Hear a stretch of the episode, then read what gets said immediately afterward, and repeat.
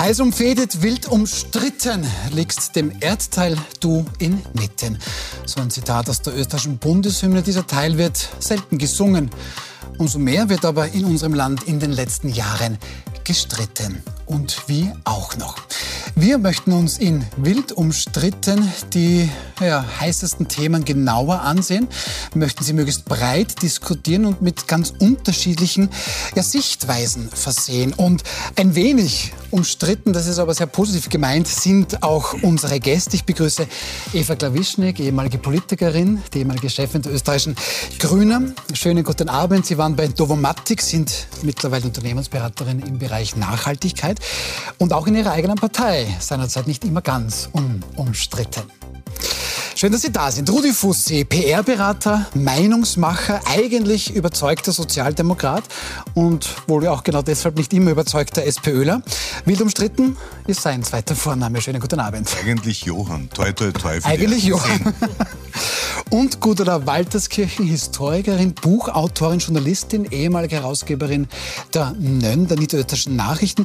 Ihre Kolumnen sind nach wie vor nicht selten auch umstritten aufgrund mancher wertkonservativen Ansichten, wie man ihnen nachsagt. Schön, dass Sie da sind. Danke für die Einladung. Unser erstes Thema ist dieser große Paukenschlag am Freitag in der österreichischen Kunst- und Kulturszene. Für die allermeisten Menschen wird völlig überraschend offiziell, dass gegen Burgtheaterschauspieler Florian Teichtmeister Anklage erhoben worden ist. Bei ihm sind rund 58.000 Dateien gefunden worden, die kinderpornografischen Inhalt haben. Das bedeutet also Material aufweisen, das sexuellen Missbrauch an Kindern und Jugendlichen zeigt. Die ersten diesbezüglichen Medienberichte sind 15 Monate alt. Sie stammen aus dem September 2021. In einem Artikel steht, ich zitiere, einem Mimen aus Wien wird unter anderem Körperverletzung, gefährliche Drohung, Drogenmissbrauch sowie der Besitz von Dateien kinderpornografischen Inhaltes vorgeworfen. Sein Arbeitgeber, das Burgtheater, will davon aber vor vergangenem Freitag keinen Handlungsbedarf gesehen haben. Wir zitieren Burgtheater-Direktor Martin Kuschey, der sagt im Standard, wir wussten von der Anzeige, und dass nach Florian Teichtmeister Aussage gegen Aussage steht. Es galt für uns die Unschuldsvermutung. Das bedeutet übersetzt, Rudi Fussi, gehen Sie bitte weiter, gibt es nichts zu sehen. Ähm, wie werten Sie das? Also ich halte es für relativ lächerlich, weil wenn im September 2021 Kronenzeitung und Standard berichten, es geht um einen prominenten Schauspieler. Man habe auch den Arbeitgeber einer der größten Bühnen des Landes gefragt. Und es soll um kinderpornografisches Material gehen und um Gewalt gegen die ehemalige Lebensgefährtin. Ähm, dann ist Handlungsbedarf gegeben. Das sagt er heute auch Gröber Riesack, eine der führenden Arbeitsrechtlerinnen des Landes, dass hier sofort zu suspendieren gewesen wäre. Ähm, meine Meinung zu Pederasten ist relativ klar, und zwar egal, ob sie Kinder selbst missbrauchen oder sie den Missbrauch betrachten, das sind zutiefst kranke Menschen, die äh, keinerlei Gnade oder irgendein Mitleid verdient haben, sondern mit der vollen Härte des Gesetzes zu bestrafen sind. Und hier wird noch einiges aufzuklären sein, weil äh, warum hat sich Martin Kuse zum Beispiel nicht mehr beworben um die Burg? um die Verlängerung seines Vertrages. Einen Tag vor Ende der Ablauffrist hat er zurückgezogen. Hat das was mit, dieser, äh, mit diesen Vorkommnissen zu tun gehabt? Warum wurde Florian Techtmeister, äh, Techtmeister weiter besetzt? Für Hauptrollen an der Burg, wenn man weiß, dass solche schwerwiegenden Vorwürfe im Raum stehen. Und äh, letzte Bemerkung, ich frage mich, wenn er sagt Aussage gegen Aussage. Wenn in Medienberichten steht, es soll kinderpornografisches Material gefunden worden sein und die Behörden ermitteln, da geht es nicht um Aussage gegen Aussage, sondern da geht es darum, da haben offensichtlich Ausdruckssuchungen stattgefunden und er selbst, sagt ja auch sein Anwalt Rami, der gleichzeitig ein VfGH-Mitglied ist, was ich ein bisschen komisch finde von der Optik im Übrigen, ähm, dass er seit zwei Jahren in äh, psychiatrischer Behandlung ist deshalb. Also es hat ja viele Mitwisser offenbar gegeben. Also konkret sagt Michael Rami psychologischer Behandlung. Ja. Ähm, wir werden da aber zum Herrn Rami auch noch kommen.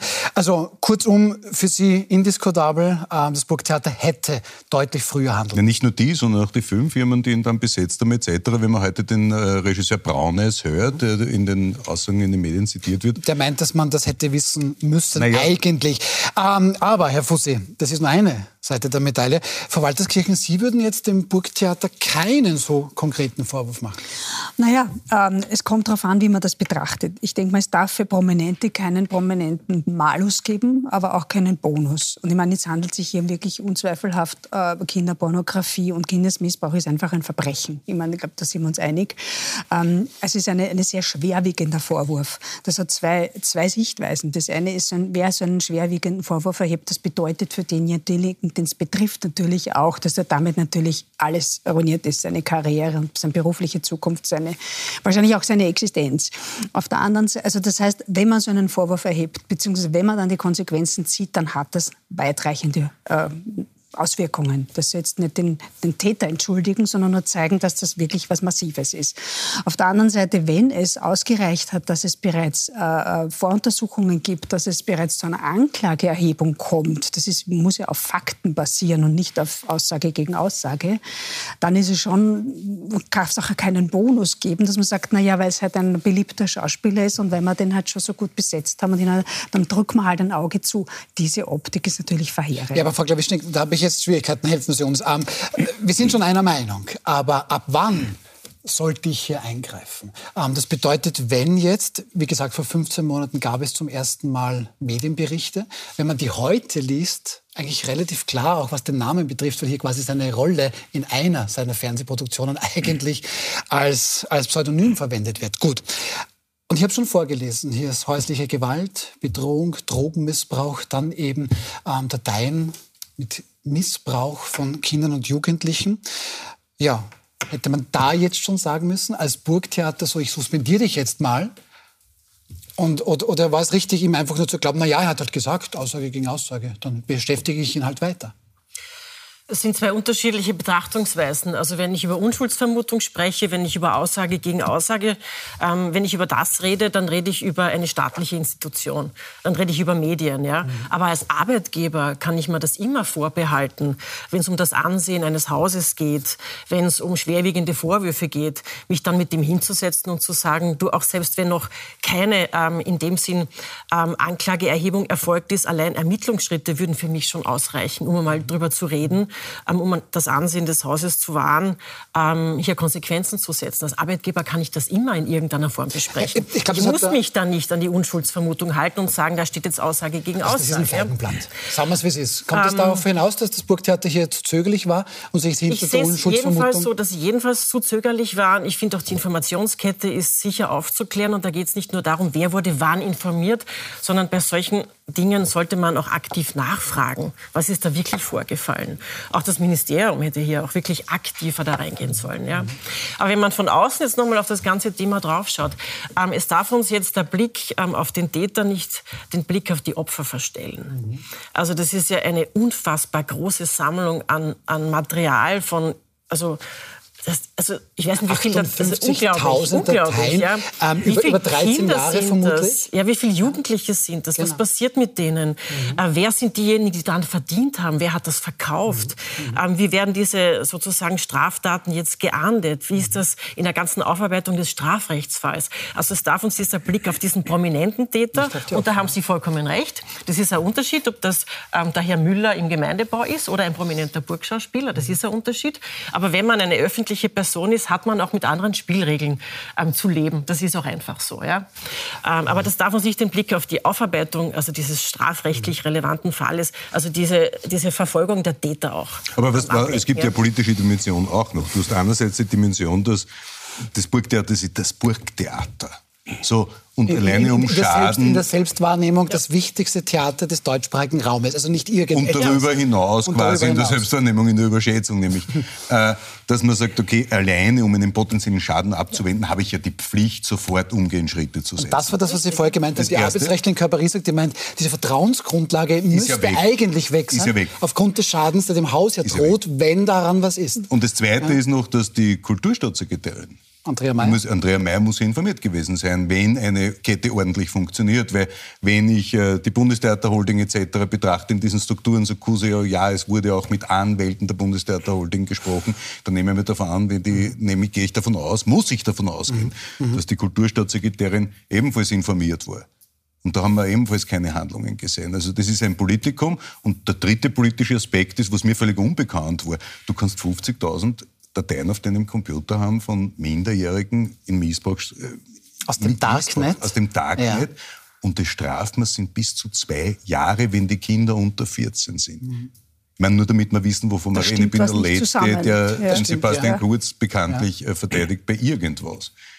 Aber für eine Falschaussage in einem Urschuss ist das Strafausmaß höher, als wenn jemand 50.000 mhm. Missbrauchsfotos auf seinem Handy auf seinem Laptop. Also Rudi Fussi verteidigt indirekt Sebastian nein, Kurz. Das muss man. Nein, nein, nein das ist, ich fordere härtere Strafen. Ja, das ist es. Ja. Es kann ja nicht sein, dass wenn jemand einen Konkurs baut mit einer GmbH, ohne dass er irgendwie ja. eine böse Absicht hat, aber das wird halt bestraft. Wenn in der vorlässigen Krise ist man bald einmal jeder Bürgermeister, wenn er äh, heute sich auf seinen Amtsleiter verlässt, kann irgendwo bei einer falsch beschlossenen Subvention in den Häfen gehen mhm. und dann hat man irgendwelche Pederasten und das strafen wir dann bis zu zwei Jahre nicht böse sein. Ich Nein, bin nicht der Law and Order Typ, aber da aber, stimmt ja was nicht. Aber das ist generell das Problem, dass die Delikte gegen Leib und Leben, beziehungsweise das gehört ja da auch irgendwie mehr oder weniger dazu, und das, wenn es um Finanzdelikte geht, das kritisiert man schon über Jahre, dass ja. das nicht mehr zusammenstimmt, nur es ist nichts passiert. Aber ja, obwohl bei den ganzen Korruptionsfällen hat es auch quer durch das Land auch den Ruf gegeben, also dass diese Dinge auch sehr hart bestraft werden müssen, weil natürlich das ganze Vertrauen ins politische System damit abhanden kommt. Also, ähm, also jedes ja, Mal, wenn, wenn Dinge sehr stark in der Öffentlichkeit diskutiert werden, kommt sehr stark der Es geht um die Relation, nicht? Aber natürlich, aber, und das, das muss in einen Gesamtkontext auch passen. Aber ich du glaube nicht, ich glaube, Wahlen kaufen und wirst Bundeskanzler zweimal. Also insofern, ja. die Rufe waren nicht laut genug. Das ist eine Belohnung. Ja, das ist eine Belohnung sogar. Gut, aber ähm, wenn ich da versuchen darf, ein bisschen auch die Brücke zu schlagen zwischen der Politik, an die man ja, weil es ist ja eine ähnliche Situation interessanterweise. In der Politik hört, hört man jetzt sehr, sehr oft, nun ja, wir müssen jetzt mal die Justiz abwarten, bevor wir innerparteilich Konsequenzen ziehen dürfen. Da wolle man ja der Justiz nicht vorgreifen. So, das Burgtheater. Nein, das soll es nicht sein. So, das Burgtheater macht das doch jetzt Meinung. eigentlich ähnlich. Entschuldigung, wo sind Sie anderer Meinung? Nein, ich bin da ganz anderer Meinung. Also man kann durchaus einen ganz anderen äh, Verhaltenskodex in einer Partei anlegen. Man muss nicht warten, bis eine Anklage erheben oder eine Verurteilung wir, Ich glaube, da sind wir sogar einer Meinung. Nur das Burgtheater... Das sollten strengere Regeln an. Ja, aber würde das nicht für das Burgtheater letztlich auch absolut, gelten? So, absolut. Und da sind wir jetzt beim Punkt. Das heißt, hier ist offensichtlich etwas daneben gegangen. Ja. Was können die Konsequenzen sein für das Burgtheater? Theater, weil als gelernter Österreicher, ja, oje, Pech gehabt, aber am Ende des Tages passiert nichts. Herr Kruse ist eh nicht mehr, da. Sagt er, was ah, die, Frau, die Frau Kulturstaatssekretärin wird, wird eine Untersuchungskommission einsetzen, wird äh, namhafte Anwälte, die honorige Stundensätze verlangen werden für diese passieren. Tätigkeit. So wie immer. Es wird dasselbe rauskommen wie bei der Kommission, die den ORF Niederösterreich untersuchen soll. Da kommt man drauf, die kennen sie alle, aber es war journalistisch alles top in Ordnung, weil wenn die Frau Landesrat vor einen Kreisverkehr öffnet, dann ist das natürlich von relevanter Bedeutung für alle Niederösterreicher und Niederösterreicher. Zumindest für die, die dort an den Kreisverkehr also, vorbeifahren. Ne? Also, also, ich, ich finde diesen, diesen, Kulturpessimismus ehrlich gesagt nicht angebracht. Ich du warst immer schon optimistischer als ich. Nein, ich find, in vielen Bereichen hat sich in Österreich auch vieles verändert. Also es ist ja nicht so, dass die letzten 20 oder 25 Jahre immer alles beim Alten geblieben ist. Es hat viele Anlassfälle gegeben, gerade im Bereich von Korruption, wo wirklich die Schrauben enger gestellt worden sind. Natürlich, also so, so hohe kriminelle Energie wie jetzt im Europaparlament, das muss man mal zusammenbringen. Ja? Also da helfen wirklich auch noch eine Verschärfung also der Regeln nichts. Also wenn du wirklich mit den Plastiksackeln einfach haben gehst. Ja? Ähm, aber so kulturpessimistisch will ich nicht sein. Ja? Es ja. hat sich durchaus viel geändert. Also man kann in Parteikassen reinschauen. Es kann jetzt auch der Rechnungshof das alles prüfen. Es gibt eine Wahlkampfgrenzenobergrenze. Auch wenn sie nicht eingehalten wird, wirst du jetzt wahrscheinlich gleich sagen. Aber trotzdem. Du sagst also, für mich, Schritt, Schritt für Schritt sollte man sich schon nach vorne bewegen und ein bisschen optimistisch bleiben. Ähm, ich, ich versuche irgendwann zwischen... Ich, ich nehme nur mit, ja. dass die Eva Klawischnik den Optimismus hat, dass Wolfgang Sobotka sein Amt als Nationalratspräsident bald zurücklegen wird, wenn wir schon in eine saubere Zukunft gehen. Ähm, ja kulturpessimistisch und jetzt denke ich jetzt an das Klavier im Parlament. Aber das ist eine ganz andere Geschichte. Ähm, Frau Walterskirchen, jetzt, jetzt gibt es da auch sehr, sehr viel Spott und Hohn ist in Richtung Burgtheater. Wir erinnern uns alle, dort gab es ja dann eine theatralisch, das haben Sie auch abgefeiert. Man hat die Chats vorgelesen, Thomas Schmid und Konsorten. Das war Man lustig. Hat sich hier, das, das waren lustig. 5000 Fotos da, im Übrigen bei Schmid. Siehst du? Aber Jetzt erhebt man sich dann dort oft, ja, und, und wenn man politisch korrekt sein möchte, dann halt in diesen dann durchaus elitären Kreisen. Und am Ende des Tages macht man es dort genauso mhm. falsch wie überall anders wohl auch. Welche Konsequenzen kann das sein oder versendet sich das? Ja, also ich denke mal, was nicht passieren darf, ist, dass der Eindruck entsteht, na ja, da handelt es sich ja um einen Künstlerbereich und da darf man danach doch nicht so genau äh, äh, sein und nicht so streng sein, weil es ist mittlerweile ja schon völlig vergessen worden. Aber in den 70er Jahren gab es ja zum Beispiel in Frankreich einen Vorstoß von Künstlern und Intellektuellen, äh, den Unzuchtparagraphen, also was ja nichts anderes war als eben, heutzutage würde man sagen, Missbrauch, äh, abzuschaffen, weil da gab es einen offenen Brief, den haben dann Größen wie Jean-Paul Sartre und alle möglichen Leute unterschrieben. Und da muss ich auch sagen, da hat sich doch gewaltig viel geändert, dass sowas heute undenkbar wäre. Mhm. Ja? Das heißt, es darf nicht einen Rückfall geben, dass man Dinge, nur weil sie halt in Künstlerkreisen passieren, dass man die dadurch entschuldigt oder relativiert und der, äh, weiß ich nicht, der Handwerker wird dafür aber natürlich schärfstens zur mhm. Verantwortung gezogen. Also das darf keinesfalls dieser Eindruck entstehen. Und ich nehme an, bei der Justiz bin ich jetzt hoffentlich zuversichtlich, dass es auch passieren wird. Und auch vom Burgtheater ist es ganz klar, wenn man sich politisch so hinauslehnt ja, und auch Schauspieler sich gerne politisch hinauslehnen und eigentlich ihre Rolle, also ihren Beruf dazu benutzen, dass man ihnen zuhört, welche politische Meinung sie haben, was bei einem Buchhalter niemanden interessieren würde, was ja, für eine politische Meinung hat. Also das heißt, da kann ich nicht umgekehrt sagen, na gut, aber das ist jetzt ein Freibrief, dass jetzt für uns andere Regeln gelten. Also ja. da haben Sie schon das, vollkommen recht. Ich, da muss man eben, das wird auch nicht passieren. Und da denke ich mir schon, eine gewisse Selbstkritik ist immer gut dann kann man was dazu lernen, ja, und man darf das auch jetzt nicht nur an eine Person festmachen, denn ich möchte nur daran erinnern, dass die Anzeigen wegen Missbrauch und auch Kinderpornografie an sich leider in den letzten Jahren, man sagt auch bedingt oder gefördert durch die Pandemie, wo alle vor dem Computer gesessen sind, leider sehr zugenommen haben. Also es ist jetzt nicht ein Einzelfenomen, das würde mich jetzt zwar entsetzen, aber noch nicht beunruhigen, sondern es ist leider ein, ein Gesamtphänomen äh, und ein Problem und ein, ein, eine Katastrophe eigentlich auch wenn man an die Kinder und Jugendlichen denkt, der man sich genau widmen muss. Wo, aber, absolut, aber, wo, wo ich glaube, ja. was man wirklich was tun muss, ist, man darf nicht zulassen, jetzt auch in der öffentlichen Berichterstattung, dass man auf den Spin hineinfällt, den der Michael Rami so. erzählt. Danke, wir haben uns nicht abgesprochen, aber genau das ist eine wichtige Frage. Ja. Michael Rami, ja. der anwaltliche Berater von Florian Teichtmeister und, das haben Sie vorhin schon zu Recht erwähnt, auch Verfassungsrichter. Ähm, der meint wortwörtlich, es ist ihm, also Teichtmeister, ein rein, Zitat, digitales Delikt vorzuwerfen. Er habe keine strafbaren Handlungen gegen Menschen gesetzt. Demgegenüber stellen wir Einschätzungen von Expertinnen und Experten. Zitat, wer sexualisierte Darstellungen von Kindern aus dem Darknet lädt, ist der Grund dafür, dass das überhaupt hergestellt wird. So Natürlich, ja. So, es gibt sogar schon, ähm, es mag vielleicht die anwaltliche Vertretung äh, oder Verteidigung von Herrn Teichtmeister völlig in Ordnung sein. Es gibt auch Stimmen, die aber Michael Rame schon auffordern, vom, vom VfGH zurückzutreten. Wie ordnen Sie diese Strategie ein? Es ist ja nur ein rein digitales Delikt, also nichts nicht so schlimm. Es ist zutiefst lächerlich, weil, so wie die Expertenmeinung sagt, erstens, da ist Missbrauch ja passiert und da wird mit diesem Missbrauch Geschäft betrieben. Und wenn man heute sagt, digitaler Akt, dann spielt man das hinunter. Und das Zweite, was er gesagt hat, ist, dass er eben seit zwei Jahren in psychologischer Behandlung ist, weil seelische Probleme, Zitat, dazu geführt haben, dass er sich die, diese Dinge besorgt habe. So nach dem Motto, naja, der hat jetzt zwei Jahre Bronchitis gehabt und dann ist er wieder rast worden. Mhm. Das kann es ja nicht mhm. sein. Äh, der Rami kann vertreten, wenn er will. Jeder Beschuldigte hat das Recht auf ein rechtsstaatliches Verfahren und auch auf eine anwaltliche Vertretung. Mhm. Aber ich kann man als Anwalt trotzdem aussuchen, wen ich vertrete und wen nicht. Und den Pederasten zu vertreten hat für mich ja schon einen besonderen Behandlung.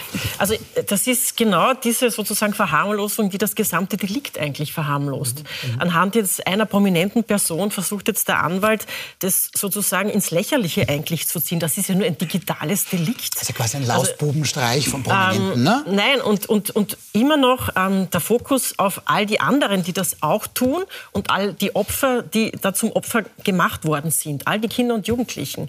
Ähm, und da braucht sehr viel internationale Zusammenarbeit, sehr viel internationale Kriminalarbeit, um diese Ringe auch wirklich zu zerschlagen, um da wirklich einen Schritt weiterzukommen. Also mir geht es jetzt nicht um diesen Fall Burgtheater, ja. sondern wirklich generell um dieses Problem.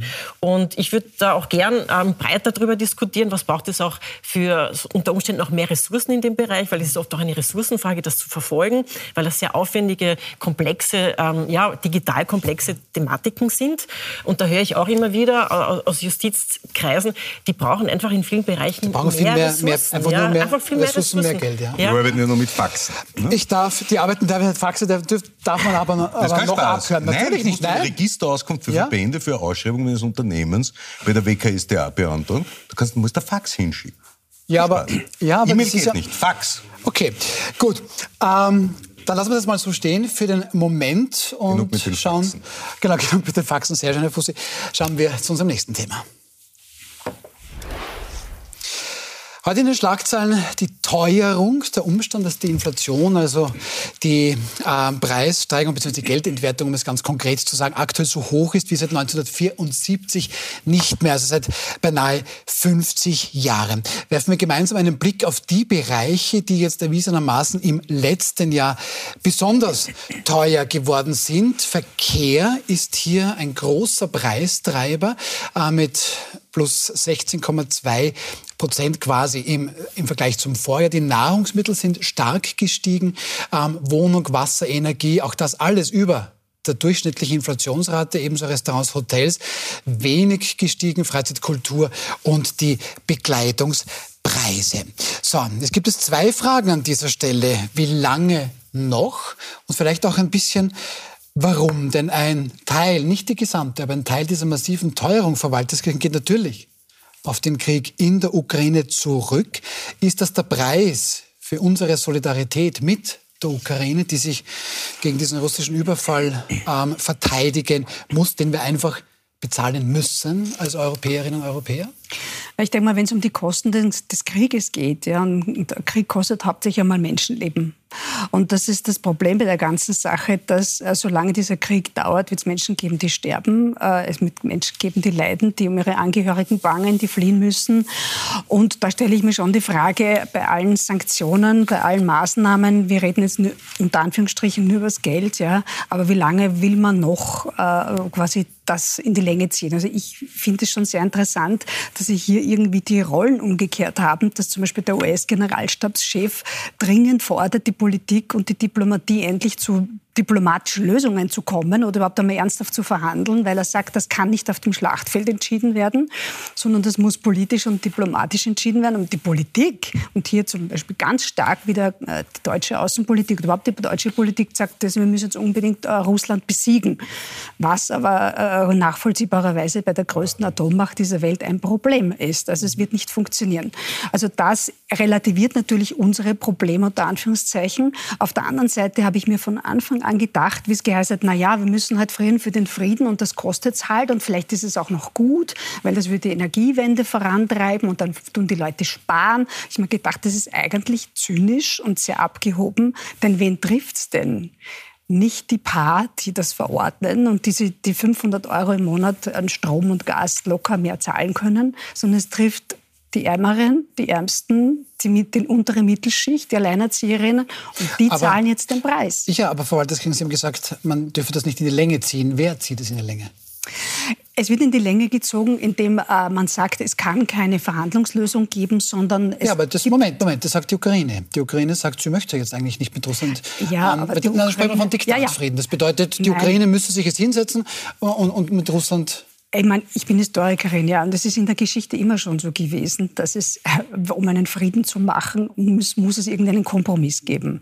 Und es ist ja nicht so, dass die Ukraine das allein entscheidet, sondern das wird in Wirklichkeit entscheidet das Washington, in Wirklichkeit entscheidet es die NATO, weil die liefern ja auch die Waffen, die unterstützen das. Also das ist, glaube ich, ein bisschen eine falsche Diskussion. Endlich kommen wir in einen Bereich, wo wir streiten. Ja, so. ja. Gut, bitte. Also wie gesagt, das ist jetzt ja. das ist ja quasi, um das noch einmal ein bisschen mehr aufzuzäumen, dass natürlich natürlich Na, das, was jetzt passiert. der Herr Fussi möchte gerne streiten, er dringt schon. Ja, das bedeutet, er spricht ja, nicht länger. Aber wo um, sie total recht hat, ja. ähm, wo sie total recht hat, ist, dass uns das mittlerweile ähm, überhaupt nicht mehr so wirklich berührt, dass das da, tatsächlich noch tagtäglich Krieg in Europa gibt. Das ist schon ein bisschen in den Hintergrund getreten. Um, es wird Moment, Moment. berichtet, aber es ist trotzdem schon irgendwie so in, in, in sich dran, Du hörst aber trotzdem aber jeden Tag Moment, ähm, Moment, wieder tote ich, Kinder, wieder Bombardierungen. Darf ich, darf ich ganz kurz, darf ich ganz kurz ähm, wenn Rudi Fussi mit den Hufen scharrt, ja, sollte man ihn aus der Box lassen. Ähm, also wir waren bei dem Punkt, wir waren bei dem Punkt, man soll das nicht in die Länge ziehen. Ich habe hier rausgehört, ähm, ja schön, wenn die Ukraine jetzt nicht Nein, diskutieren nicht möchte mit ja, Russland, ja. aber solange Washington ähm, das fördert, dann kann man es ja machen. So, Rudi Fussi, was... Also erstens Verhandlungsfrieden, auch der Mai 1945 war jetzt auch in dem Sinn kein Verhandlungsfrieden, sondern da hat man einen faschistischen Aggressor, nämlich Hitler Deutschland, in die Knie gezwungen. Aber da war dann schon alles kaputt, nicht? Ja, äh, wenn man sich Mariupol und, und, ja. und Irpin und andere Orte in der Ukraine anschaut, ist dort auch alles kaputt. Wenn so wäre, dass man sagt, ja gut, die Russen sollen sich die Krim behalten, also wenn wir jetzt so frech sind und für die Ukraine entscheiden würden, und dann würde niemand mehr sterben. Wir wissen heute, dass Hunderttausende Kinder deportiert wurden aus der Ukraine nach Russland. Wir wissen, dass die dort einen Genozid verüben, dass dort gefoltert wird in den besetzten Gebieten der Ostukraine. Also selbst wenn es einen Waffenstillstand gäbe oder Verhandlungen und dann eine, eine territoriale Aufteilung, welcher Natur auch immer, das Morden würde ja weitergehen. Erster Punkt. Zweiter Punkt, wie soll man verhandeln mit jemandem? Golomir hat das einmal gesagt, wenn jemand in dein Haus kommt, um dich zu töten, ist die Verhandlungsbasis ein bisschen schwierig schwierig und genau das macht Russland aber. Also das heißt, verhandeln kann man ja. Der Herr Putin braucht nur nach Hause gehen, weil der hat ein fremdes Land überfallen, wo er nichts verloren hat. Und da kann man jetzt darüber diskutieren, über die NATO-Osterweiterung etc. Man kann über den Vertrag von Budapest äh, diskutieren, als die Ukraine ihre Atomwaffen als zweitgrößte Atom von sich aus dann mehr oder weniger den Russen gegeben hat. Kann man alles diskutieren.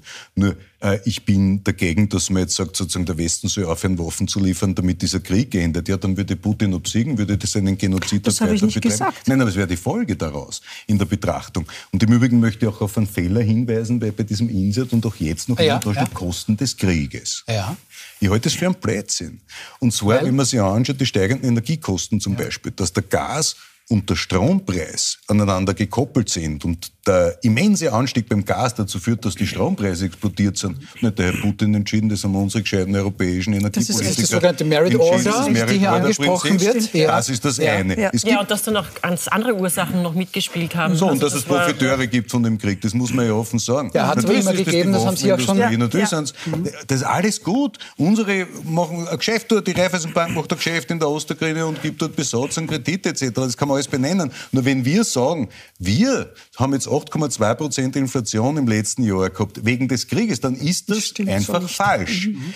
Aber Teil davon haben wir eindimensional gesehen. Ja. Es, ist, es sind mehrere Gründe gewesen. Also einerseits waren es nicht die Sanktionen. Also es soll nicht der Eindruck entstehen, dass die Entscheidung Österreichs, sich hier zu beteiligen und hier im europäischen ähm, Sanktionsgleichschritt sozusagen mitzuziehen, dass das die Teuerung hervorgerufen hat. Das, ist das wird aber oft falsch, so kommuniziert. Ja. Das kommuniziert Ungarn so. Es kommuniziert auch gerne ja, aber das ist, FPÖ, muss man jetzt ist nicht sauber. Sagen. Es ist ja? nicht sauber. Ist es ist einerseits, also Russland und die Ukraine sind auch ausgefallen als Lebensmittellieferant und als Energielieferant in erster Linie. Das hat die Preiserhöhungen äh, verursacht. Dann gab es aber auch noch andere Ursachen. Lieferkettenproblematiken ja. nach der Corona-Krise zum Beispiel. Die noch immer nicht ganz behoben sind, muss man auch dazu sagen. Wo viele Unternehmen wahnsinnige Probleme haben, also so auf ein Niveau zu kommen wie vor Corona. Also es hat die Corona-Zeit auch auf dieses Konto eingezahlt, das wir jetzt Teuerung nennen, ja, mit Sicherheit. Ja, und, und, und der dritte Grund, und, und da bin ich jetzt auch wieder bei Ihnen ein, ein weniger. Ähm, der Schulterschluss also, fällt mir schon auf, schon langsam. Mir auch, danke, ja, ja. dass Sie es ansprechen. Aber gut. Sie haben uns so gesetzt. Ja, ähm, ja, richtig. Sie sagen zu Recht, es kann nur eine politische Verhandlungslösung am Ende stehen. Am Ende, das ja. Ist, ja, und das wünscht sich, glaube ich, jeder. Und da bin ich nicht bei Ihnen, dass sich das irgendjemand nicht wünscht. Also ich glaube, kein Politiker in Deutschland, kein Politiker in der Europäischen Union würde sich das nicht mit aller Seele wünschen, weil die Auswirkungen auf die eigene Bevölkerung ja auch so stark sind ja, und uns alle in eine gemeinsame Krise hineinführen. Aber es ist halt einfach irrsinnig schwierig, mit einer, so einer Aggressionspolitik in irgendeiner Form auf einen grünen Zweig zu kommen. Äh, und ich weiß auch keine Lösung. Also natürlich würde ich mir das Aber wünschen, ja. Aber ähm, zu sagen, das ist jetzt der Ausweg, ich glaube, dass auch mittlerweile ähm, im Hinterzimmer bereits sehr viel auch an Gesprächen geführt wird. Also von dem bin ich auch überzeugt. Das da wirst du wieder sagen, ich bin optimistisch. Nein, aber, das, aber, natürlich ja. arbeitet Diplomatie auch ich bereits mir jetzt aber, schon. Recht ja? hast, aber ja. man denkt, jedes Kriegsende, jeden Verhandlungsfrieden muss man vom Ende her denken. Was heißt das Ende? Er braucht ein Ziel, ein politisches er kann, er kann die Krim behalten, er kann von den vier neuen Territorien, die Teil der russischen Verfassung sind, kann er sich dann drei behalten und eins geben sie wieder her. Und was ist mit den deportierten Kindern? Was ist mit etwaigen Reparationszahlungen? Was ist mit den 300 Milliarden, die konfisziert sind? Äh, also das ja, aber, aber, da gibt es viele, viele Menschen, die da sehr viel Erfahrung haben, wie du solche ey, Probleme ey, wir, lösen wir kannst. Da kann jahrelang... Ja, die Fantasie. Ja. Aber es gibt einen Unterschied zwischen zu sagen, werden, ja? wir sagen, alles ist in Ordnung und Russland darf machen, was es will. Und das andere Extrem ist aber, wenn man hingeht und sagt, wir müssen jetzt unbedingt Russland besiegen. Das ist, das ist eine, eine Na, gefährliche die Ukraine Eskalation. Darf nicht verlieren. Die Ukraine Nein, darf nicht wir müssen, verlieren. Wir müssen und Russland sie besiegen. Muss verlieren. Russland, ja, aber Russland kann einen Krieg verlieren. Russland hat öfter einen Krieg verloren. Nein, Amerika hat einen Krieg nein, in Vietnam es muss verloren. Also werden. Und damit wird es in eine, eine gefährliche Ecke gedrängt. Aber wer hat ja? diese Formulierung tatsächlich ähm, ähm, ausgesprochen? Also, also, Russland muss besiegt werden, habe ich ja, in der Form nicht also gehört. Vor kurzem, äh, nein, es war schon im Dezember, hat ein, es war ein sehr interessanter Aufsatz von Olaf Scholz in, in einem Magazin Foreign Affairs, ist leider kaum zitiert worden. Ich habe das in den letzten Tagen noch mal genau durchgelesen, weil es ist wirklich eigentlich unfassbar. Das ist die deutsche Außenpolitik, die skizziert wird für die nächsten Jahre, womöglich auch Jahrzehnte. Und da sagt er wirklich tatsächlich, die Ukraine muss gewinnen und Russland muss besiegt werden. Und das halte ich, hat Aber mich eigentlich gewundert, also, Olaf Das muss man trotzdem differenzieren, das möchte ich nur herausnehmen. Ja, ja. Ähm, dass, dass, der Aggressor zurückgedrängt ist, Na, das, das ist eine, eine als ja. ich marschiere in Moskau Natürlich. ein und sage, grüß Gott, jetzt, es gibt kein Russland hier also mehr. Es wurde nicht näher ausgeführt, anderes, ja. aber, aber, allein die Diktion, es muss besiegt werden, ist ja gefährlich. Die Redaktion, die Redaktion, vertritt auch diese die Redaktion, aber nicht Bundeskanzler. Darf ich hier. Frau Walters konkret, konkret hat es Annalena Baerbock gesagt, das ist die deutsche Bundesaußenministerin.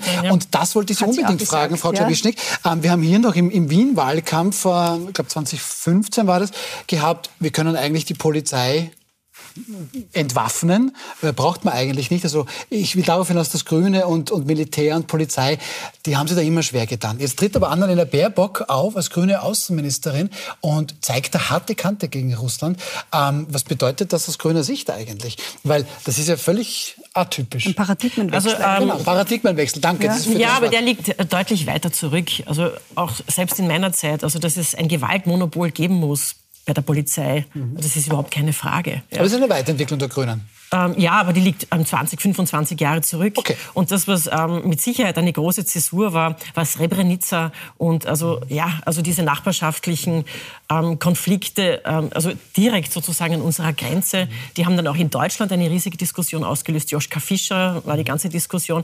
Ähm, also da hat diese sozusagen realere Einschätzung ähm, eigentlich begonnen, obwohl man natürlich sagen muss, es gibt ja nichts Schöneres als die Vision einer gewaltfreien Welt, ja, einer waffenfreien mhm. Welt. Ja. Und die haben viele vertreten in den 70er, in den 80er Jahren. Wir haben auch daran geglaubt, dass es ähm, die Atomwaffen nicht mehr brauchen muss. Ja. Und ich wünsche mir das immer noch, dass wir diese Visionen auch nicht aus den Augen verlieren. Ja. Also diese, diese Vision, glaube ich, können wir hier zumindest an diesem Tisch alle teilen. Joschka Fischer allerdings hat schon gesagt, wenn man etwas Wladimir Putin nicht vorwerfen kann, dass der von seinen Absichten ein Hehl oder aus seinen Absichten ein Hehl gemacht hätte. Darüber werden wir Richtig, auch noch ja. gleich sprechen. Was wir dann natürlich in der Sendung auch noch besprechen werden, ist über die sogenannten Klimakleber, über die Braunkohleproteste im deutschen Lützerath. Braucht es da eigentlich jetzt mehr Aktivismus, um den Klimawandel endlich in den Griff zu bekommen? Oder braucht es eigentlich mehr Strafen? Bleiben Sie dran, wir sind gleich wieder zurück.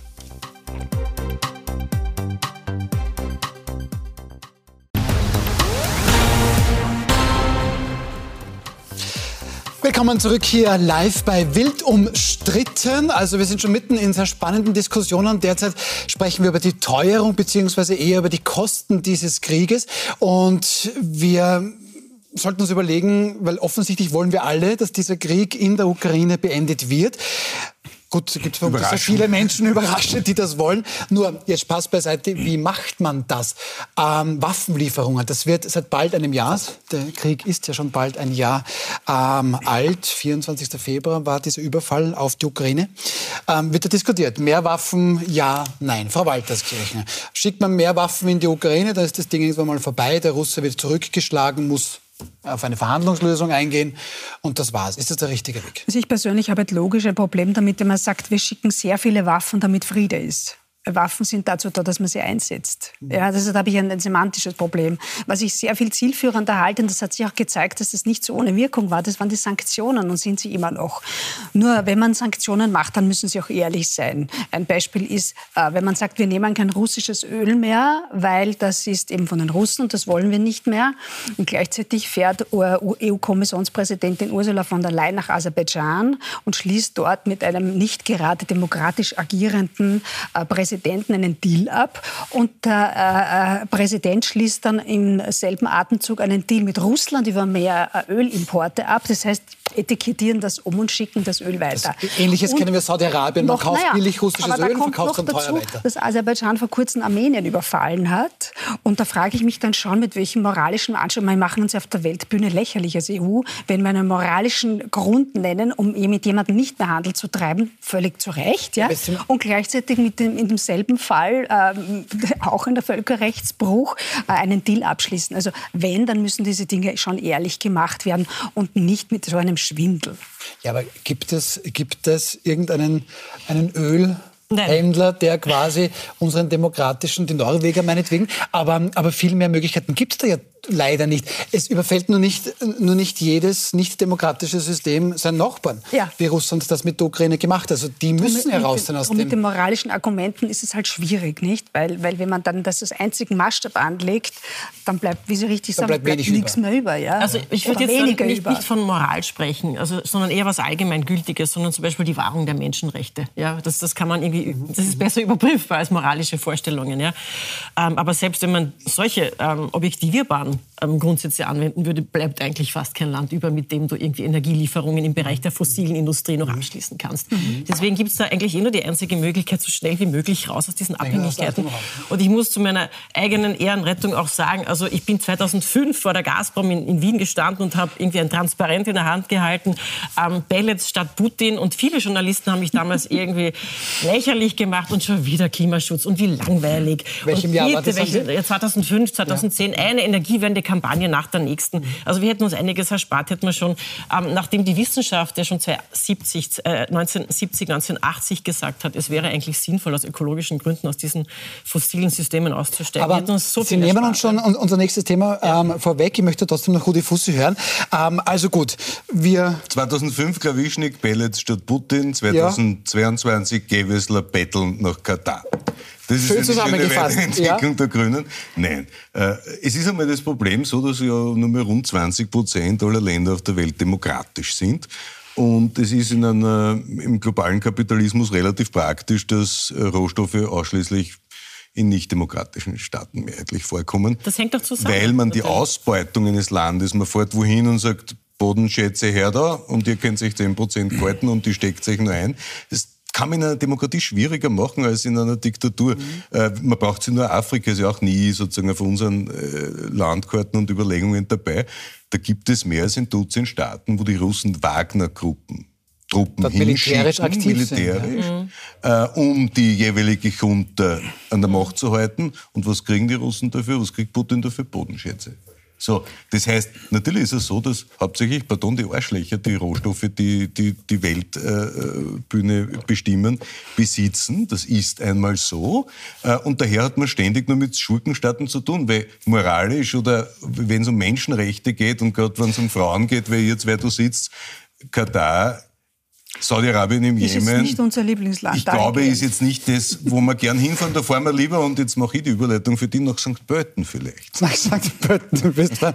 Rudi Fussi wünscht sich nämlich, ich glaube schon seit Tagen, dass wir so niederösterreichische Landtagswahl machen und das so richtig reinpeitschen, Weil es um oder? sehr viel geht. Weil, natürlich. Ja, ja. Wir wissen eh schon, wie es ausgeht. Viel. Du vielleicht noch nicht, ja. aber gut. Okay, ähm, wollen wir jetzt aber trotzdem das Thema wechseln? Ja. ja ähm, Schauen wir zu dem, was uns eigentlich die letzte Woche sehr, sehr ähm, bewegt hat und wohl auch noch bewegen wird. Unser nächstes Thema. Die gesamte letzte Woche haben Aktivistinnen und Aktivisten der sogenannten letzten Generation ähm, angekündigterweise Störaktionen in Wien gemacht. Hier hat man sich immer wieder auf die Straßen geklebt, Forderungen gestellt, wie unter anderem Tempo 100 auf österreichischen Autobahnen. Das hier sind dann Bilder aus dem deutschen Braunkohleort, der kein Ort mehr ist, weil er schon lange verlassen ist, Lützerath, ähm, wo hier quasi ja, der Kampf um das Weltklima, wenn man hier so manchen Aktivistinnen und Aktivisten zuhört, ausgetragen getragen wird. Die grüne Politik, die einverstanden ist in Deutschland mit dem Abbau der Braunkohle, das eigentlich sogar positiv findet, das werden wir noch ein bisschen erläutern, äh, gemeinsam mit Sicherheitskräften gegen besorgte Aktivistinnen und Aktivisten.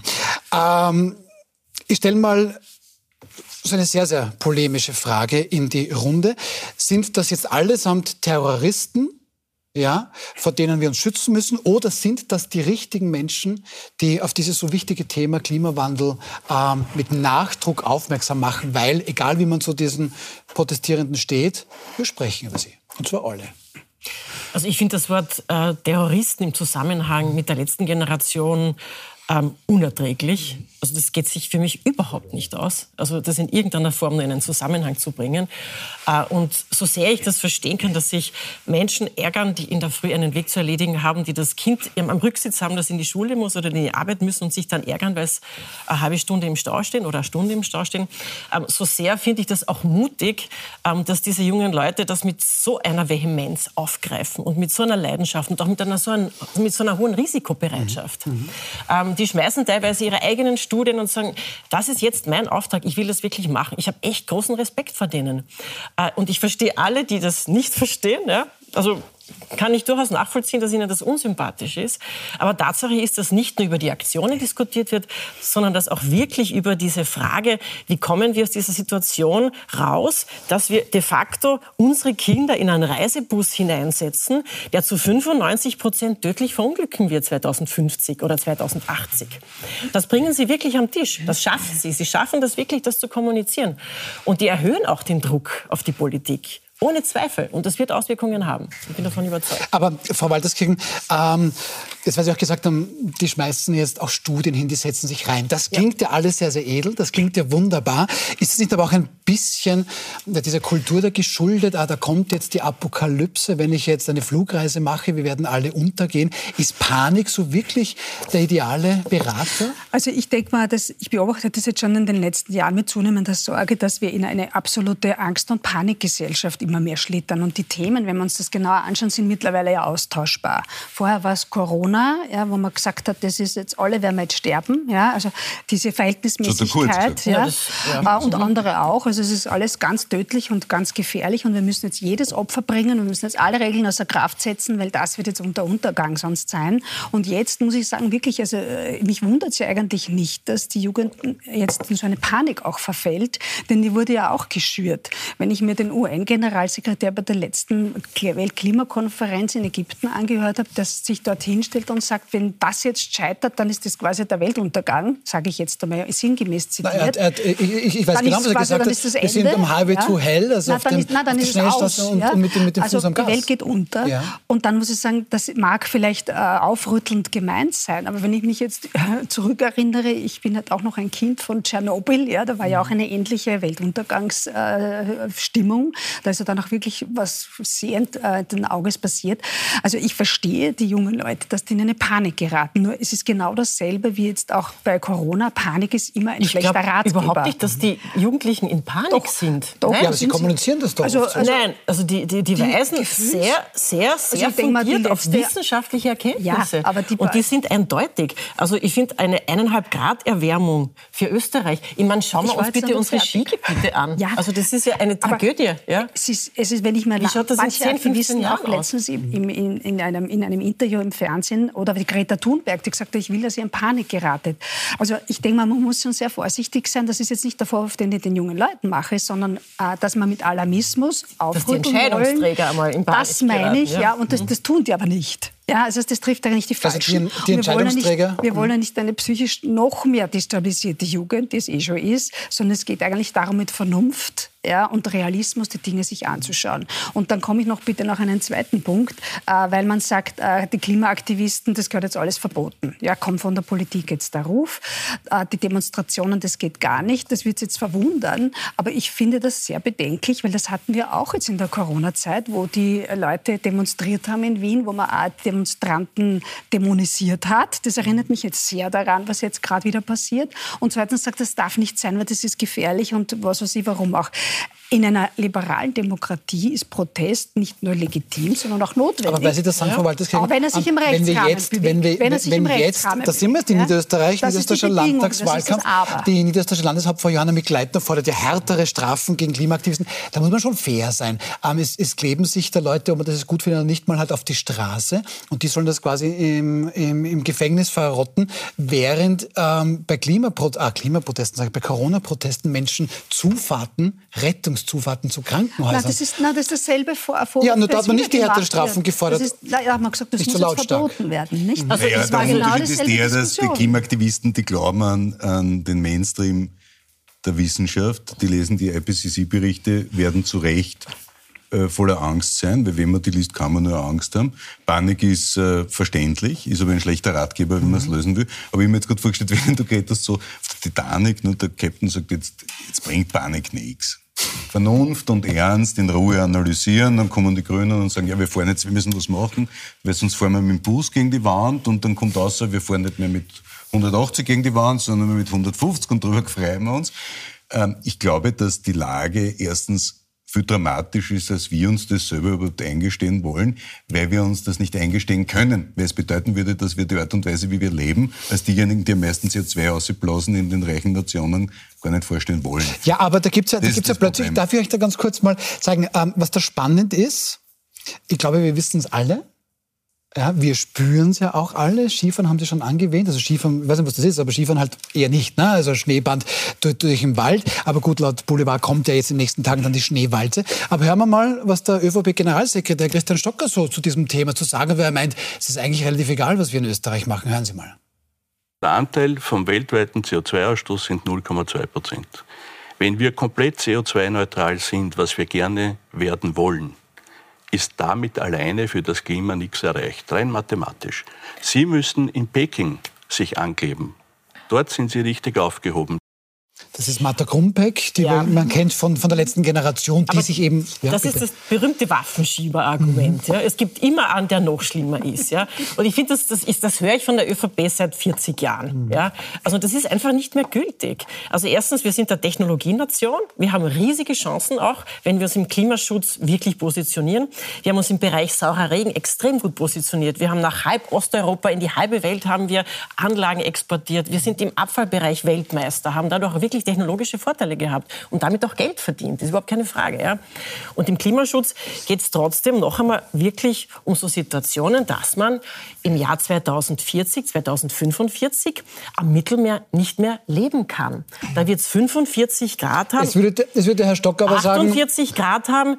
Und ich, also ich will nicht meinen Kindern eine Welt hinterlassen. Migrationsbewegungen, da geht es dann nicht um ein paar hundert Millionen Leute, sondern 1000 Kilometer vom Äquator in die Richtung und in die So Richtung gibt es keine Überlebensmöglichkeiten mehr. Und das sind wirklich Zerwürfnisse, äh, kann man gar nicht mehr, das, das sind Disruptionen unserer gesamten Industriegesellschaft, die sich keiner vorstellen will. Weil sich keiner vorstellen Ja, aber- kann. aber wenn man wir ihnen- sind da wirklich so an diesem Edge. Ja, aber wenn man Also Ihnen jeder, jetzt zuhört, dann versteht ja. man natürlich umso mehr, warum hier junge Menschen in Panik sind, wiewohl wir schon differenzieren wollen, dass Panik kein optimale Berat ist. Nur ihr stellt sich dann die Frage, was tun? Die grüne Umweltministerin Leonore Gewessler sagt gestern in der ZIP 2, naja, sie hat auch protestiert. Sie versteht das natürlich, aber sie hat dort protestiert, wo es passiert. Das würde aber bedeuten, ähm, Ja, was Sie machen? Sollen Sie sich an der Frau Gewissler ankleben? Man könnte es probieren. Oder auf der Nase? Das weiß ich nicht, aber das man. Nein, aber das ist, das ist, das möchte ich gerne wissen. Was ist denn jetzt zu tun, was die Politik ja nicht ohnehin schon verspricht? Wir sind jetzt schneller bei den UVPs, wir können jetzt noch schneller Windräder aufbauen. Tirol, Salzburg und Vorarlberg haben noch immer keins, aber irgendwann schon. Selbst wenn die Politik heute sagen würde, so jetzt geben wir Gas, woher haben wir die Wechselrichter, woher haben wir die PV-Module? Ganz Europa Die versucht jetzt, die Fachkräfte dismontieren, ganz Europa Ja. probiert jetzt Ja, umzustellen. aber wie machen wir, das ist wir wirklich. müssten einen Plan entwickeln, so wie in der guten alten, unter Anführungszeichen, Planwirtschaft. Wie kann man in fünf Jahren eine Transformation herstellen? Wir hätten ja die Möglichkeiten, wir haben das alles. Wir müssten Speichertechnologien entwickeln. es gibt. Unternehmen, die das bereits gemacht Natürlich. haben. Also die äh, Energie Baden-Württemberg, ein Riesenatomkonzern, 2011 gezwungen durch Fukushima die Meiler abzudrehen, ist heute, zehn Jahre später, ein Wind-Photovoltaik-Leitungsbetriebkonzern. Die haben 20 Milliarden Umsatz gemacht mit Atomkraft. Jetzt, zehn Jahre später, machen sie es mit Wind, Sonne und Leitungsnetzen. Und das geht. Und wir müssen auch wirklich darauf vertrauen. Aber trotzdem muss man hier fairerweise sagen, ähm, aufgrund der aktuellen Entwicklungen, ähm, der Braunkohleabbau in Deutschland ein Riesenthema. Ähm, die deutsche Stromerzeugung ist derzeit so schmutzig aufgrund der Braunkohle wie 1990. Das muss Ja, man der der Vollständigkeit halber sagen.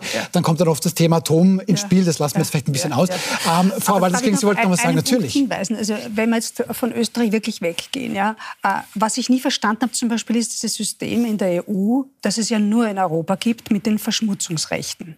Ich habe nie verstanden, was es dem Klima bringt, wenn ich jetzt irgendwelche äh, äh, Verschmutzungsrechte auf einer Börse handle, dann ist da wieder Schwindel betrieben worden, indem dann umetikettiert wird. Das hat sich die Wirtschaft auf die Börse. gewünscht. Ja, ja. Die Wirtschaft hat Aber gesagt, ich wir versuchen es auf die Marktwirtschaft. Dann- und am- hat aber nicht funktioniert. Und am Klimagipfel in, Obwohl die in, Industrie in Ägypten, letzten, wo ja angeblich es um den Weltuntergang gegangen ist, ja oder nicht, äh, ging es wieder um das Thema, dass man jetzt den Entwicklungsländern irgendwas zahlt, damit äh, die reichen Länder mehr verschmutzen dürfen. Also das ist ja in sich ein System, das ich nie verstanden habe. Das funktioniert Und was ich auch nicht verstehe, ist, äh, äh, warum man zum Beispiel den Flugverkehr aus dem Ganzen immer rausnimmt. Da sagt man, na gut, nationalstaatlich können wir da leider nichts tun, weil die Flieger fliegen halt überall herum. Warum die bei den, bei Privatjets. den beim Kerosin privilegiert sind, Ja. das verstehe ich nicht. Privatjets dürfen rumfliegen, wie sie warum wollen. so auch Privatjets. Und warum wir jetzt einen noch höheren Flugverkehr haben als vor der Pandemie und Also fliegen der, ist billig wie der, der Kerosinvorteil, ja- der Kerosinvorteil ist, ist schon einige Jahrzehnte alt. Ja. Er hatte seinerzeit einen Grund, hat Ja, ihn aber- jetzt aber wohl aber es ist nicht mehr. logisch argumentierbar, weil jetzt was nicht, erkläre ich den mehr. Leuten, die im Ja. Stau stehen und sagen, okay, wir können jetzt nicht in die Arbeit, ja, ist alles gut, ja, Ah, und auf der anderen Ich- Seite sage ich, wir fliegen jetzt Dann kann man ja alles und- machen. Darf aber da ich, darf ich ja ganz rüde ja unterbrechen? ja, Wir sind am Ende der ersten Ausgabe von Wild umstritten. ja. Ähm, Sie können sofort weiter diskutieren, ist kein Problem. Ich muss hier nur auf Wiedersehen sagen. Ähm, das war also die erste Ausgabe von Wild umstritten. Morgen gibt es gleich die zweite. Unsere Gäste morgen. Und da muss er sich anstrengen, wenn heute Rudi Fussi gehört hat. Florian Schäuber, Politikkabarettist. Eva Dichand, die Herausgeberin der Tageszeitung Heute. Und. Matthias Winkler, der Geschäftsführer der Hotel Sacher Gruppe. Wild umstritten, morgen Abend auf Puls 24 um 20.15 Uhr. Vielen Dank fürs Dabeisein. Bis morgen.